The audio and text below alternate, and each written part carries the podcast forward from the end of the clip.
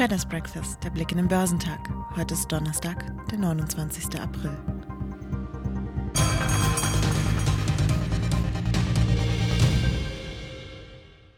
Mit Gegenwind von der Geldpolitik in den USA ist derweil nicht zu rechnen. Am Abend berät die Notenbank Fed über die weitere geldpolitische Richtung.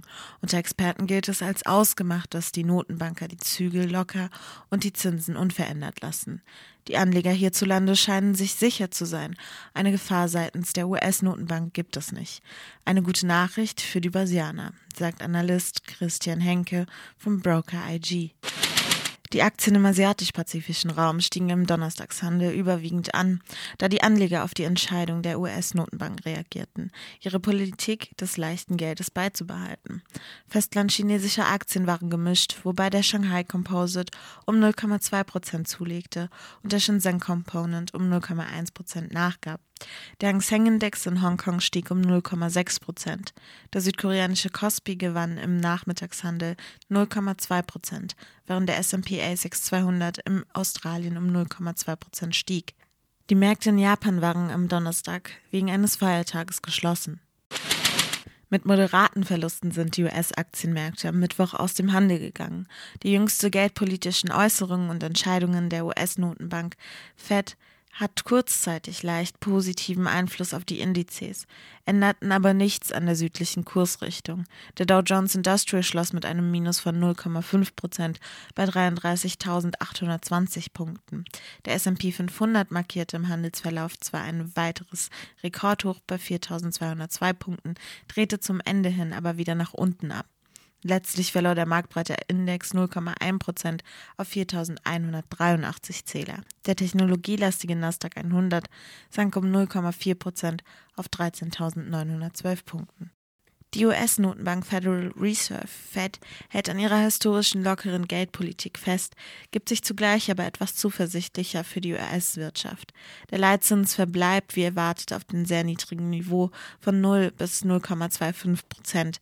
Dies sei angesichts der Lage am Arbeitsmarkt und der langfristig niedrigen Inflationsrate angemessen, hieß es in einer am Mittwoch nach ihrer Zinssitzung in Washington veröffentlichten Mitteilung. Auch die Wertpapierkäufe in Höhe von 120 Milliarden US-Dollar im Monat zur Stützung der Konjunktur sollen weitergehen. Analysten hatten mit diesen Entscheidungen gerechnet.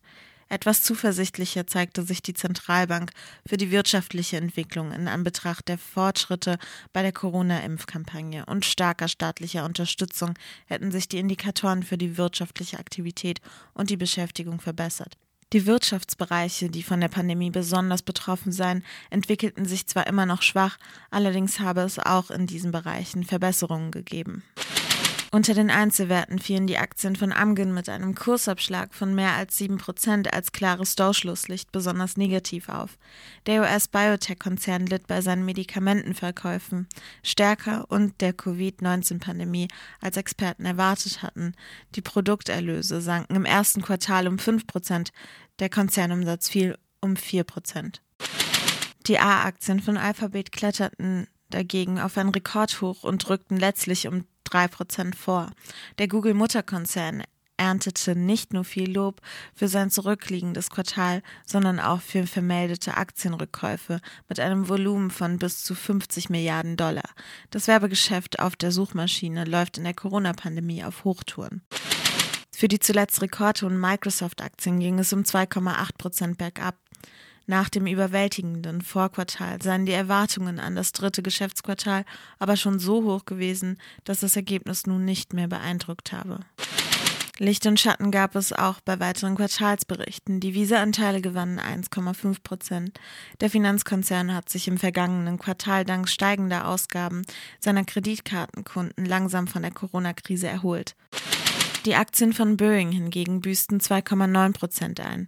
Der US-Flugzeugbauer hat nach seinem Rekordverlust im vergangenen Jahr auch Anfang 2021 tiefrote Zahlen geschrieben. Auch im Chipsektor dominierten Quartalsberichte die Kurse.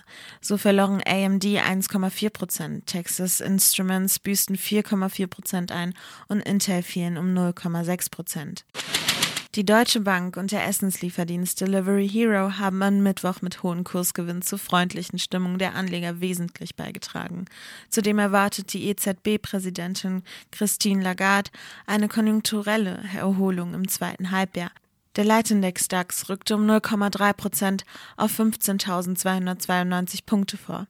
In der Vorwoche hatte der DAX mit gut 15.500 Punkten einen Höchststand erreicht. Der MDAX, der mittelgroßen Titel, schloss am Mittwoch 0,3 Prozent niedriger bei 32.972 Zählern. Die Aktien der Deutschen Bank schnellten nach einem überraschend starken ersten Quartal an der DAX-Spitze um fast 11 Prozent nach oben.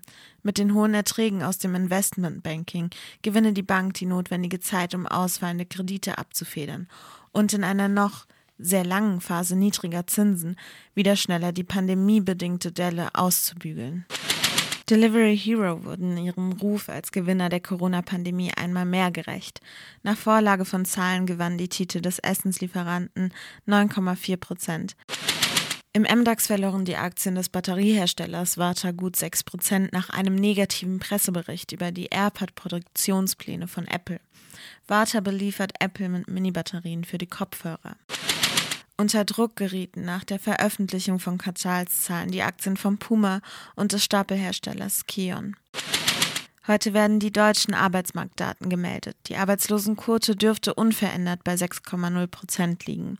Daneben stehen die Verbraucherpreise an. Erwartet wird ein leichter Anstieg der Inflationsrate von 1,7 auf 1,8 Prozent. Außerdem werden das Verbrauchervertrauen sowie der Geschäftsklimaindex für die Eurozone gemeldet. In den USA werden neben den wöchentlichen Erstanträgen auf Arbeitslosenhilfe die persönlichen Konsumausgaben, die schwebenden Hausverkäufe sowie Zahlen zum Bruttoinlandsprodukt veröffentlicht. Annualisiert dürfte die US-Wirtschaft im ersten Quartal um 6,5 Prozent gewachsen sein. BASF und Continental halten heute ihre Hauptversammlung ab.